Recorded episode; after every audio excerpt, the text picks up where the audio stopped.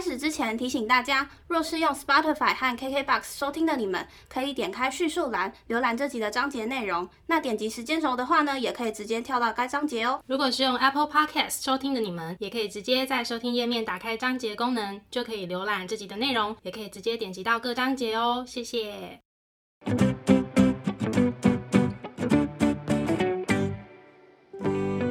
欢迎收听 A M P M 交换日记，我们来聊天。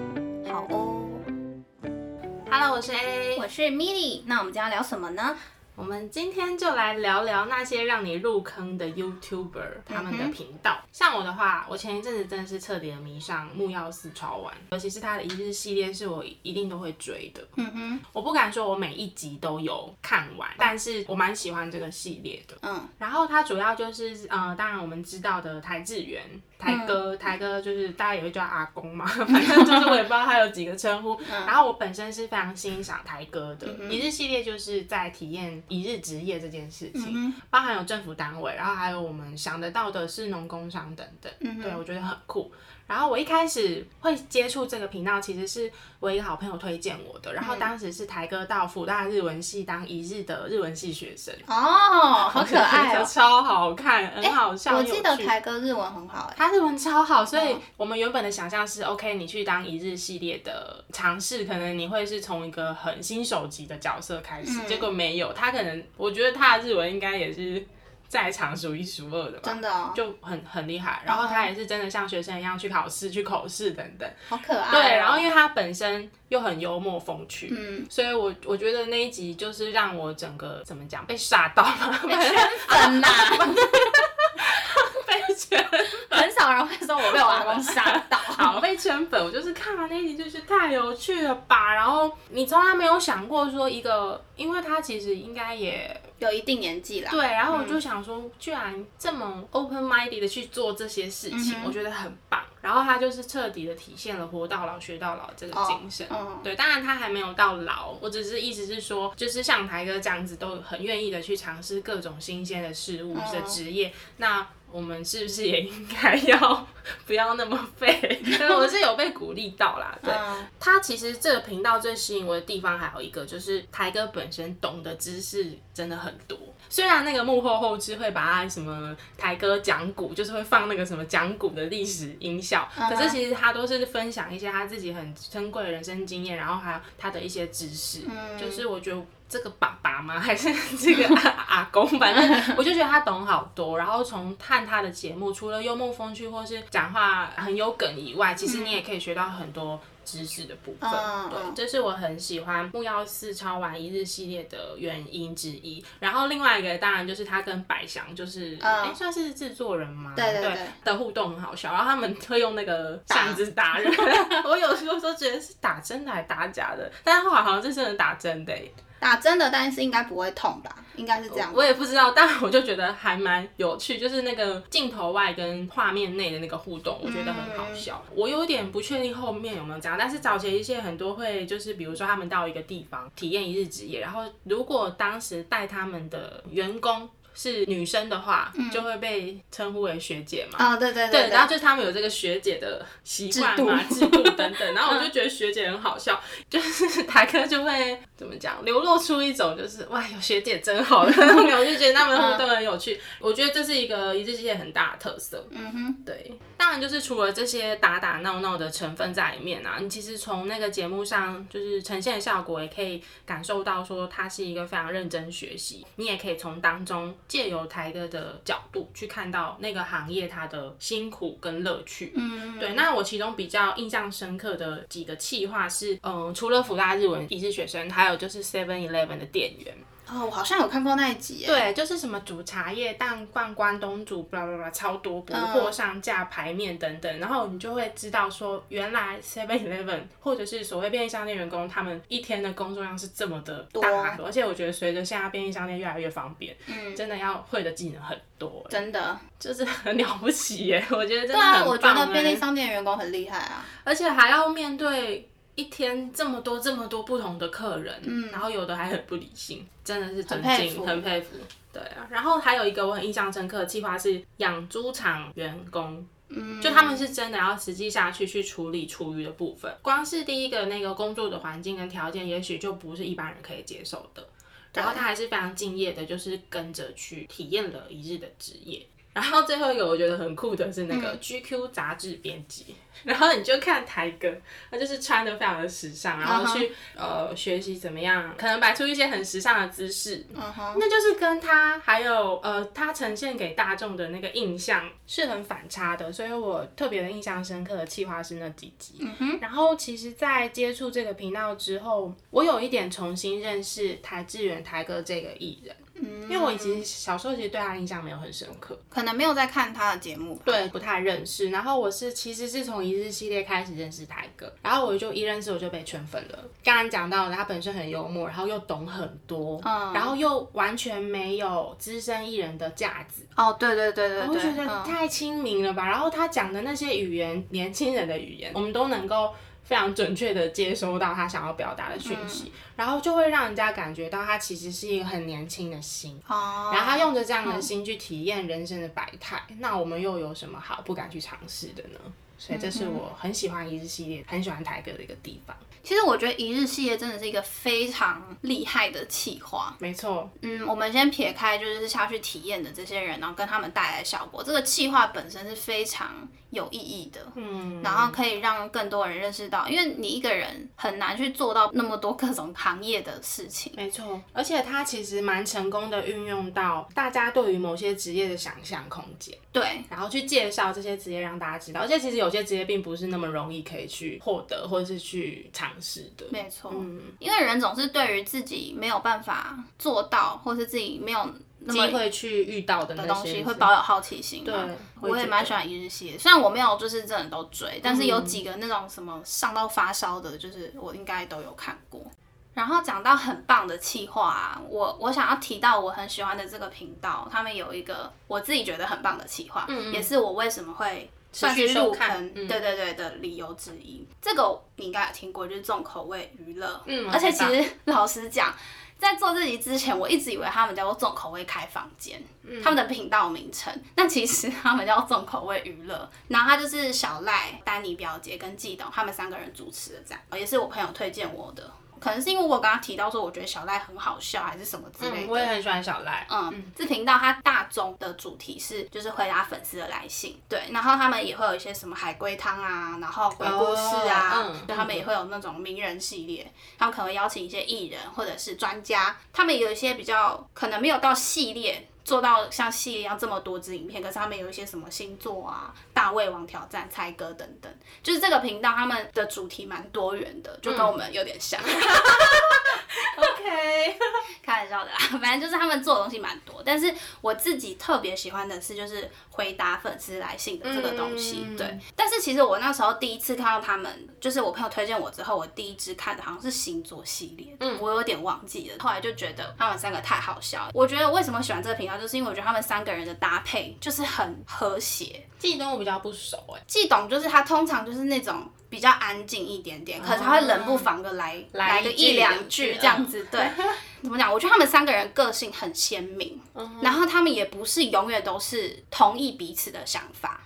他们有，就是比如说他回答粉丝的一些问题的时候，他们可能各自有各自想法，但是你就觉得这就是你跟你朋友相处的样子，嗯嗯，因为你不可能永远跟你朋友想法都是一样的。他们等于是一个讨论室，对，嗯，然后他们各自的特色跟他们各自的想法放在一起的时候，又不会感觉好像谁抢着谁的风采。嗯，虽然我刚刚讲说季龙比较安静，但是他的存在感永远都很高。嗯嗯，因为我跟你讲，他们的字幕超好笑，嗯嗯，就他们帮他们上字幕的那个。应该是后置人员嘛，就是很爱悸动，就是娱乐效果的爱悸动，所以他常常就是可能放大自己的画面，然后放一些说什么“你就是我的菜”之类的，就很好笑。字幕很喜欢用那种谐音梗，或者是他们如果讲一些英文的时候，他就故意把它翻成像台湾国语的中文，对，然后他们放一些特效图啊，也都很好笑。这算是可以理解。对，然后而且他们字幕很爱吐槽，嗯嗯，就是小赖或者是丹尼表姐，对，然后他们有时候讲出一些话，他就会。用字幕吐槽他说这不就是你吗之类的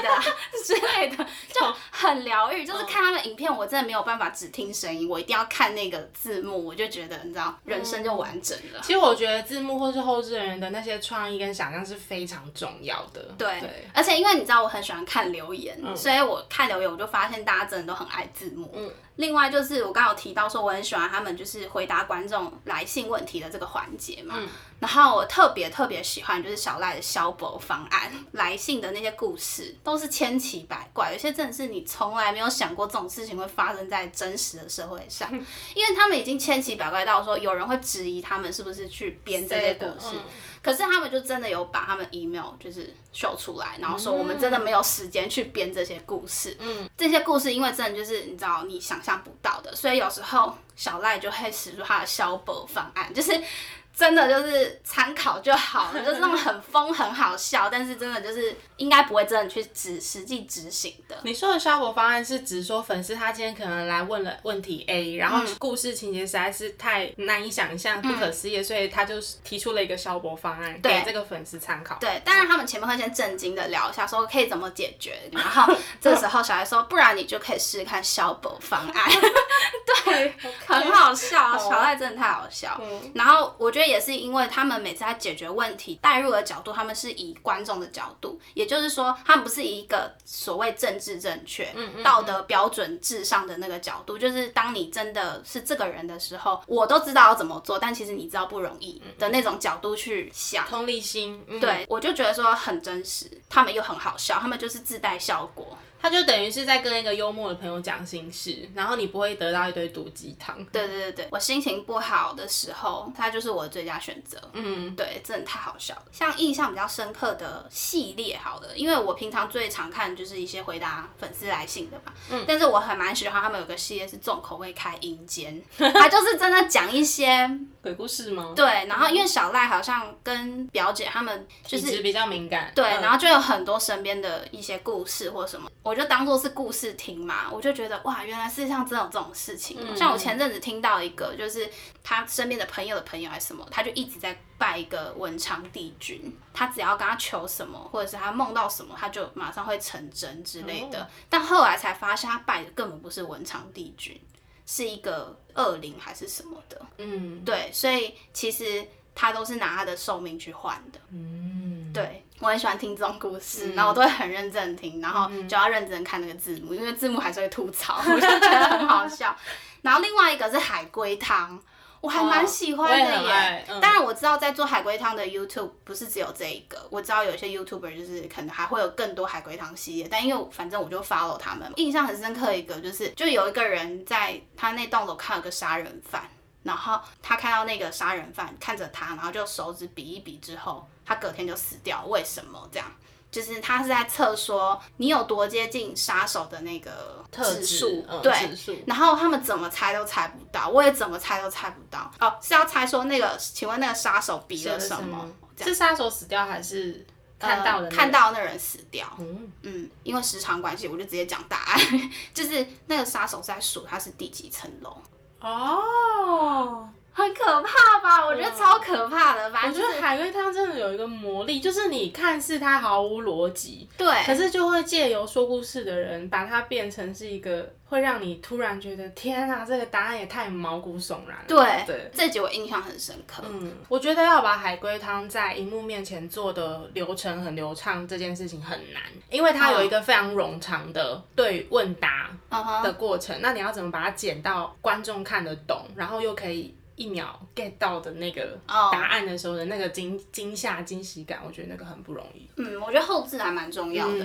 对。然后我忘记提到一个人，就是他们也有一个像是像百祥的那种角色，会去跟镜头里面的人互动。他是马克，嗯嗯，讲话很好笑，嗯然后他的声音很好听，是不是叫马克人声音都很好听啊？马克马克玛丽的那个也很好听。对，自从知道这频道之后，你就会知道说，就是这个世界上真的发生很多事情是比你看到电视跟电影还精彩的。就是透过这些粉丝的来信，像刚刚木曜四超完，透过一日系也认识更多不同职业嘛。这个我觉得是透过这些粉丝来信，知道更多这个社会上真实在发生的一些，不管是好事坏事，通常都是不好事啊，你才会不知道怎么做决定嘛，你就会来问这样子。有些真的令我蛮惊讶的，三观会被打大打开，对，真的，对，就蛮精彩的这样子。我有思考过这件事情，哎，就是我们相处的那些，这算同温层嘛？就是我们相处的生活、人事、时地物等等，都是很相近的。然后，当我们发现到另外一个世界原来是这样的时候，就会非常的惊讶，惊讶，就是原来还可以有这种操作。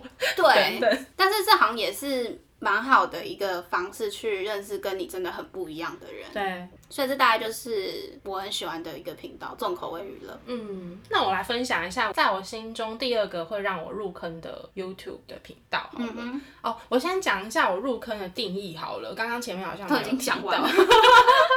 我的入坑定入坑的定义是，我在某一个时期，我会非常密集的。想要去追他们的东西，一看成主顾，就是会想要把他所有影片全部看完的那种的入坑。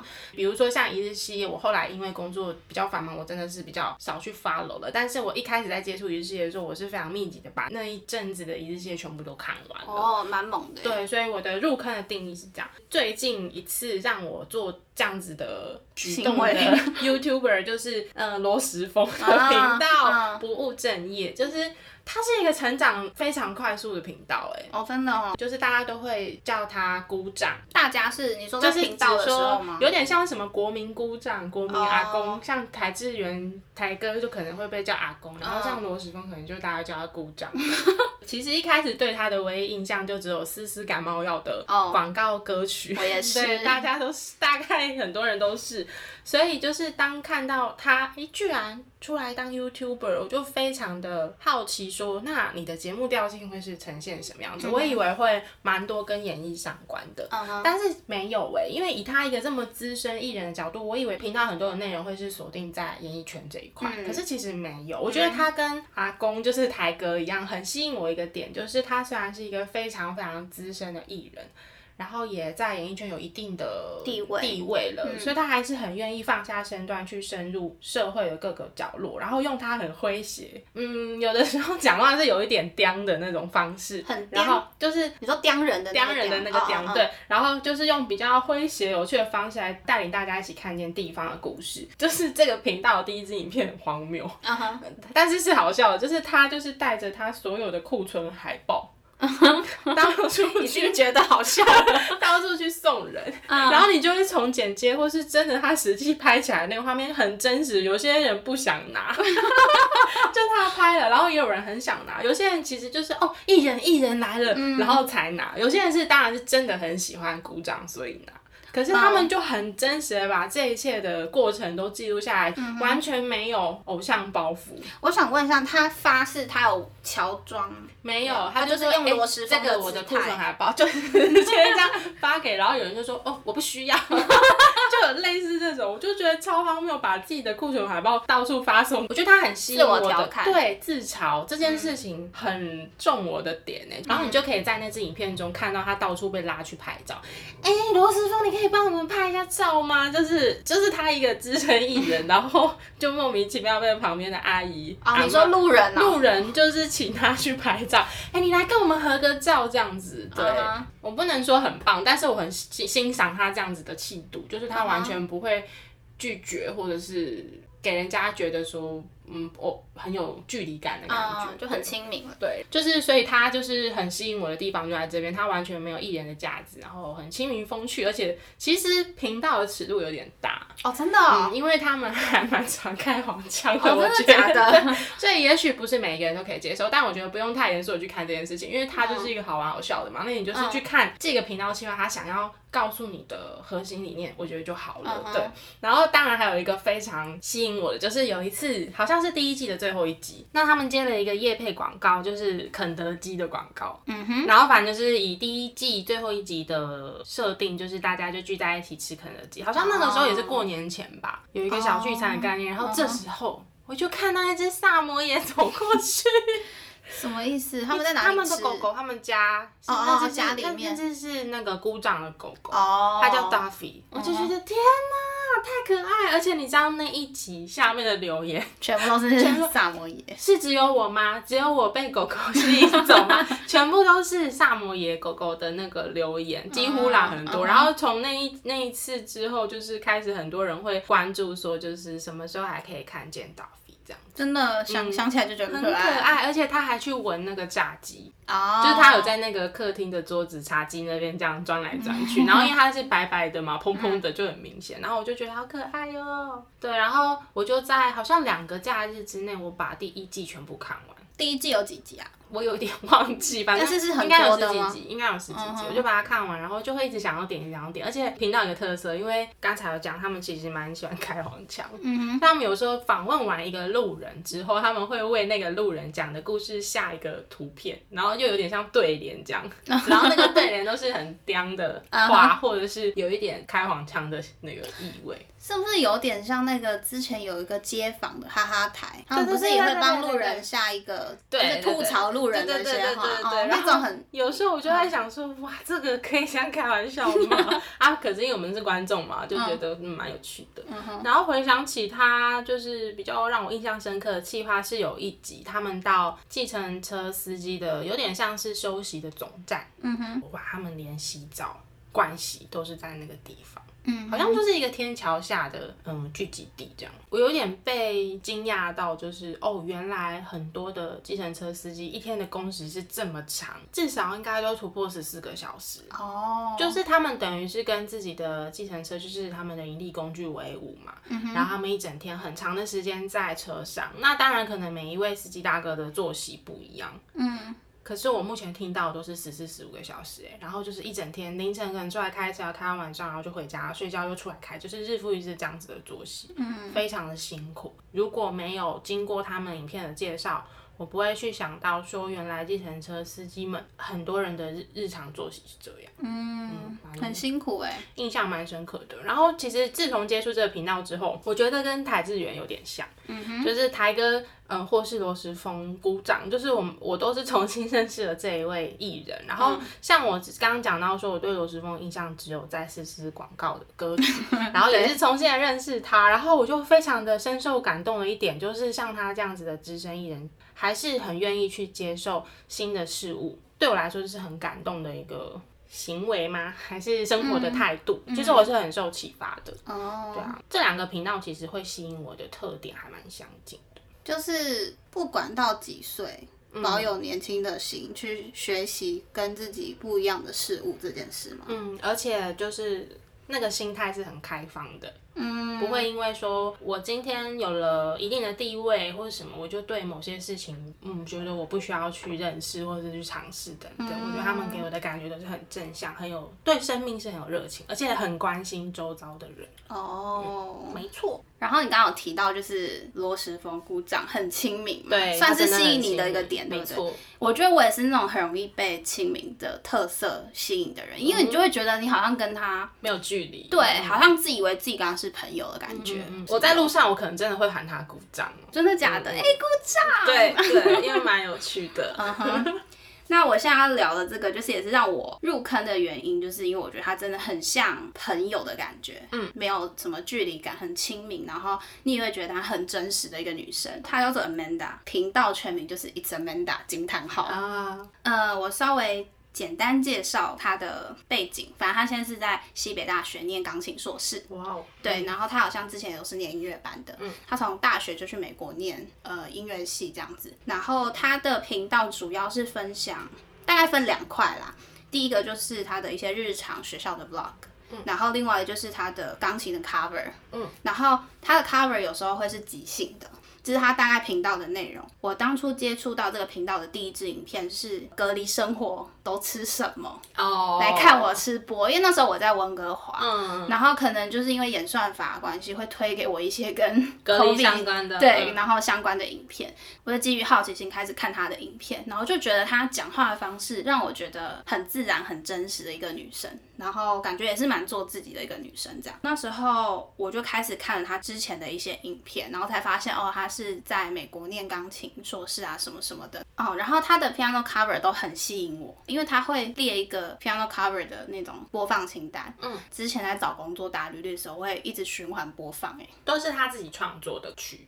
呃，不是，他可能会弹，比如说周杰伦的什么歌，可是像左手的伴奏是他自己即兴配出来的，就是我很喜欢的这个频道的其中一个地方。那我印象比较深刻的影片呢，当然就是有包括所有的那些 cover，最喜欢听的但是想见你想见你想见你。另外就是我刚刚有提到说他很常会有那种日常或学校的 vlog，他有一个朋友叫做 Vincent，嗯，就是也是都是弹钢琴的，嗯，Vincent 很好笑，我就觉得他是一个很幽默风趣的那种朋友的感觉，嗯。然后我非常喜欢他们其中一个片段，就是他们有时候会稍微练一下，然后就四手连弹，我非常喜欢。只要他们四手连弹的片段，我会一直重复听。对，而且他们就是可能练个一两次或两三次，他们就直接录了。对，有默契。他自己是觉得说，以他们的角度一定不是完美的，但是就是我们就是这样听过去，我们就觉得很棒，很棒哎。对，所以我还蛮喜欢这个片段。另外一个印象比较深刻的影片就是情侣 Q&A 第二弹，因为 Amanda 她有一个男朋友叫 Justin。然后那时候他们就一起拍情侣 Q&A，就是里面有包括什么金钱观啊、金钱怎么分配啊、感情观啊什么什么的。可能因为我觉得我很多观念跟 Amanda 有点像，嗯，感觉两个人就是互相尊重彼此，然后愿意沟通，就是那样子的情侣交往模式，可能是你向往的。对，就是我觉得想象中这是一个很好的模式的那种感觉，很方便呢。什么意思？真有的时候啊，你就把这支影片先播出去，这是前导影片。嗯，OK，现在请你们先看完这支影片，如果有兴趣继续交往的话，再跟我联络。笑死！其实后来因为接触 Manda 这个频道之后，我发现我开始会回去听那些古典音乐。因为其实我自从就是比较离开古典音乐这个圈子之后，我大部分接触都是流行音乐。可是我忽然会回去听一些古典音乐，或者是纯钢琴的那种音乐。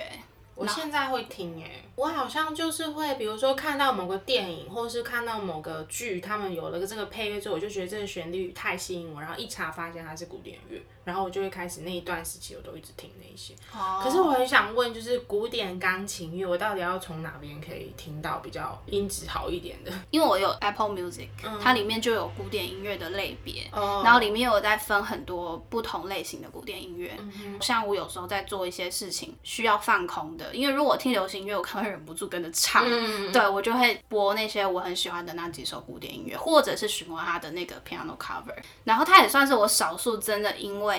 YouTube 入坑之后，我去追踪他 Instagram 的人哦，嗯嗯，大概是这个样子。那我就来分享我今天想要跟大家分享的第三个 YouTuber 好了，嗯，他就是黄大千哦，这应该大家都听过，对，黄大千，嗯，大概是这一两年吧，我才开始看他影片，但是我就是往前追这样，嗯哼，就是一看就发现太有趣了吧这个人，然后我就开始一直往前追。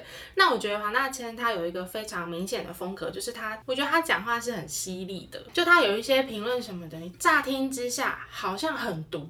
但是其实又很有道理，对对，然后我就觉得他的犀利风格当中又点出一个你日常可能都不觉得有问题有问题的一些讨论点，我觉得非常的酷。然后比如说他的标题有一些会是我我随便举例啦，可能是什么如何让长辈一秒闭嘴之类的那种，就是我们可能日常都不会去想到说为什么要让长辈一秒闭 嘴。对，所以我就是会被他的标题吸引，然后怎么会有办法去想出这么多，观察出这么。多日常可以讨论的点，我觉得很酷。然后这些东西、这些话题又会让你看完之后非常有共鸣。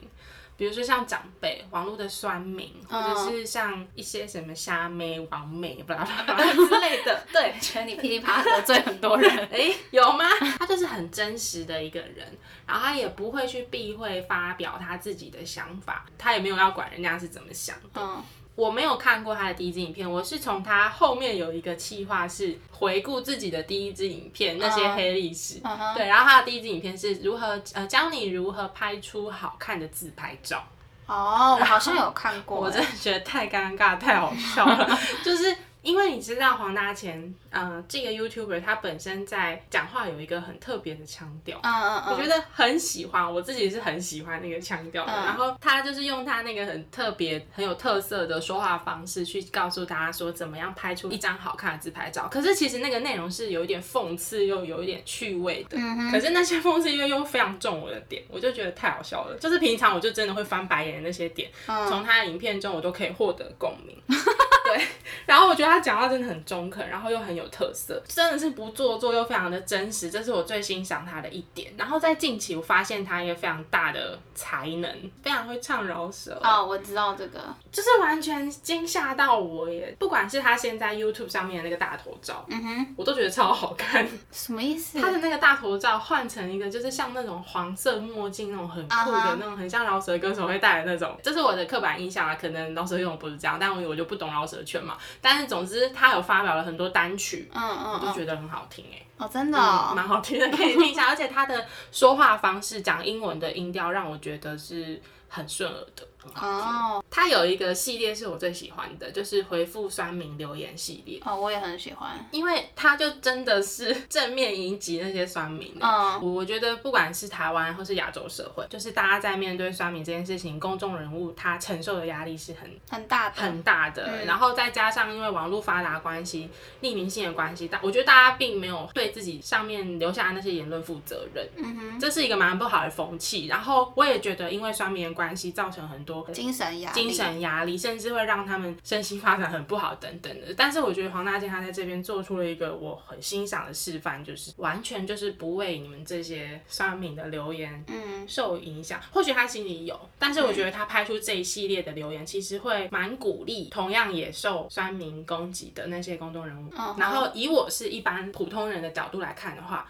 我就会觉得，对啊，你们这些酸民有什么好酸的？人家根本就不 care 你们在讲什么这样子。我觉得这个系列是我最喜欢的，我非常欣赏他的态度，做自己，然后不要太迁就别人。因为其实我是一个有一点过度在意别人想法的人，所以当看到像黄大千这样子风格的 YouTuber 的时候，我会觉得非常的羡慕吗？也是佩服，然后也是觉得说，希望有一天我可以慢慢的往他这边靠拢这样。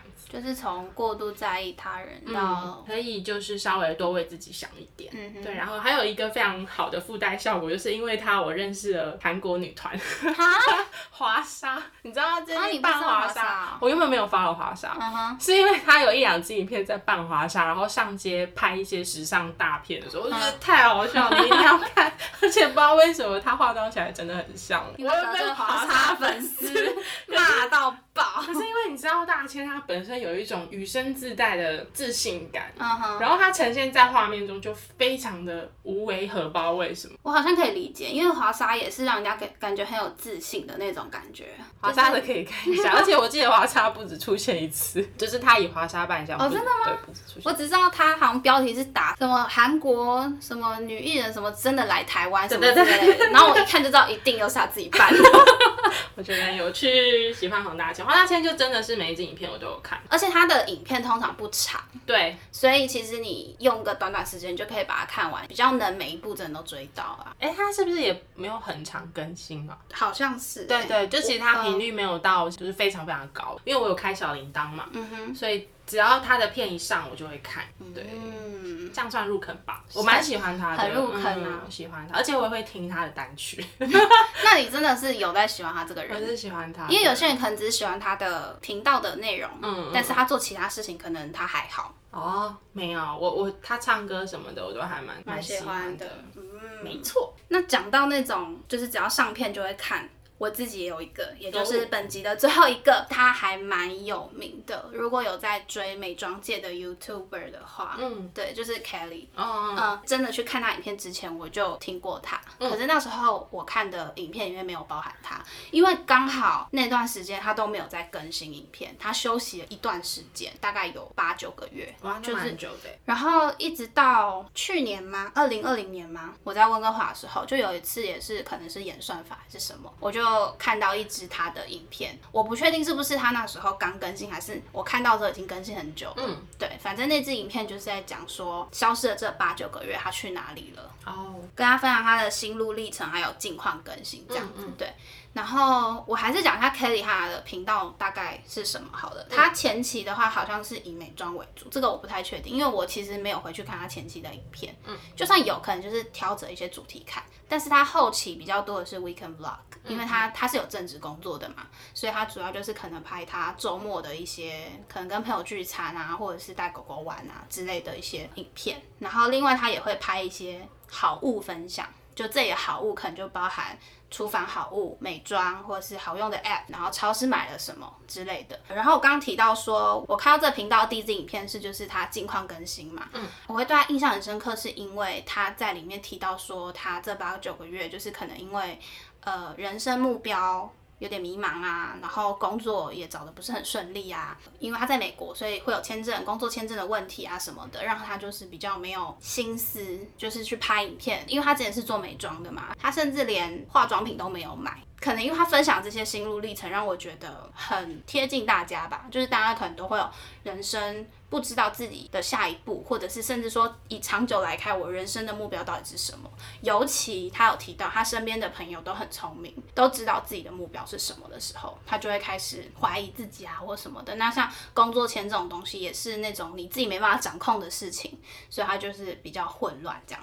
对，呃，为什么会这么喜欢 Kelly 这个频道？是因为我觉得他这个人生活非常的自律，他是属于那种每天他会列今天的 schedule，他今天要做什么，完成什么目标。我自己是没有到，就是会每天帮自己列 schedule。可是我真的有因为他，我觉得生活要更自律这件事情。有些事情你如果只去想不去做的话，那你就是永远不会改变。我不确定她自己是不是这样子想自己，但是就我看到，我会觉得她是一个很有想法的女生。嗯，就是不管对于她自己的生活、自己的工作之类的，对我来讲是一个很正向的影响。这样，我在想会不会你很喜欢她的一个原因，是因为她那时候的一些遭遇跟你蛮像的。应该说，我认识他的时候，他在遭遇的东西跟我那时候遇到的状况没有很像。嗯，但是因为那时候我人也在国外，所以会比较有一点点共鸣。对，虽然他可能也是拍一些日常，比如说他去 H Mart 买了什么，我在这边我也可以去 H Mart 买。可是假设我在台湾，我可能共鸣度就不会这么高，可能是其中个原因吧。然后另外就是他要领养两只狗狗，超可爱，狗狗一百分，对，超可爱，所以狗狗也是让我就是入坑的原因之一。跟 Duffy 一样。对，印象比较深刻就是他有拍过一个，他是怎么在。一年多的时间内瘦下十一公斤。哦，你听这个数字会觉得哇很多，但是以时间来讲，他不是走那种急速瘦身的路线，嗯，他其实就在讲说，他当初会开始决定要调整自己体态，就是因为人生遇到一些难题，因为他那时候刚好就是有变胖，他又觉得说，呃，工作签证也不确定，工作也不确定，什么等等等。所以他就觉得说，人生有太多是自己没办法掌控的东西。既然这样子的话，只有自己的体态可以自己掌控，因为你可以决定你要吃什么，你要做什么运动。他觉得他那时候不是很喜欢那样子的自己，就是身材没有那么好的自己。嗯。所以他就决定要调整自己的体态，因为不喜欢你就必须要改变嘛。嗯。那至少体态这个东西他是可以自己控制的。然后他那时候其实是用那种控制饮食，就是尽量少吃不健康的东西啊，吃原形食物啊，然后会开始。去上健身房的方式，他并没有用那种非常急速瘦身的方式。嗯嗯，我觉得对这支影片印象非常深刻。除了因为他说他瘦了十一公斤，我觉得他的其中一个传达出来的一个算是理念嘛，就是当你不喜欢这个事情，只有你自己能改变，而且它是你自己可以控制的东西的时候，你就去执行。嗯，这个理念我还蛮喜欢的。然后再来就是他有拍某一集的零食开箱，呃，他好像是收集网友推荐的一些零食，台湾零食，然后就开箱。吃这些零食，然后他最后也分享了几款他自己觉得很好吃的零食。我那时候还就是一一列，就是他觉得好吃的清单，我就把它列下来，记在备忘录。回台湾要吃。对，就是我的零食清单。记得前几名吗？我记得有一个是什么辣味的那个乌龟饼干。哦，难怪你上次看乌龟饼干那么兴奋啊！我本来就喜欢吃乌龟饼干，还没有吃过。然后他推荐的是辣的口味的，所以我那时候就有去尝试辣的口味的，对，就真的蛮好吃的。这样，大概这几个是我印象比较深刻的影片，因为通常他的 weekend vlog 我就是每天都会，不是每天，每周都会准时收看，就有点像你的黄大千那种概念，因为他通常是台湾时间每周日。中午十二点上片，对，然后我就会十二点睡觉起来，第一件事情就是看他的 weekend vlog。哇塞，那你真的是入坑呢。自从接触 Kelly 这个频道之后，我会想要期许自己变成一个更自律的人，或是行动力的人。对，就是他想要做什么，他就会去计划，然后去执行。然后那时候在温哥华的时候，他挑战的一些料理，我也想要跟着挑战。像我不知道你记不记得，我有一次有提到就是巴斯克乳酪蛋糕，就是因为。因为他做了哦，他就说这真的很简单，真的很简单，我就来做做看。我觉得一个你喜欢的，不管是艺人也好，YouTuber 也好，或者是甚至任何公众人物也好，他的确是会对于他的所谓的粉丝们是有一些影响。其实我还蛮开心，就是因为认识 Kelly 之后，有一些我自己觉得是比较正向的影响吧。而且你会从他身上获得一些想要让自己变得更好的动力。嗯哼，对啊，因为其实我自己入坑比较像是我真的会去订阅的，有一些频道我也听过，突然想看影片，我就直接搜寻。嗯嗯，对，但是像我提到这三个都是我订阅的，就是他只要一上片，你就会看。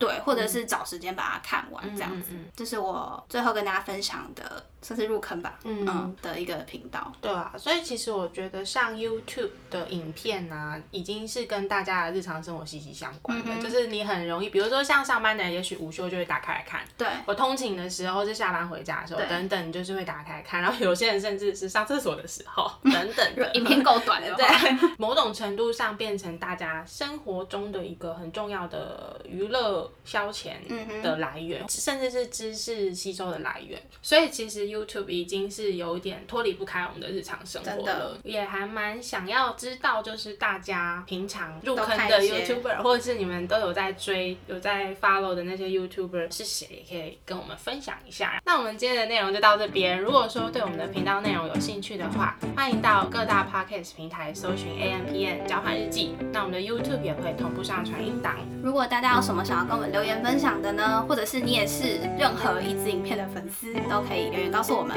或者是大家去找我们互动哟。那我们就下次见喽，拜拜。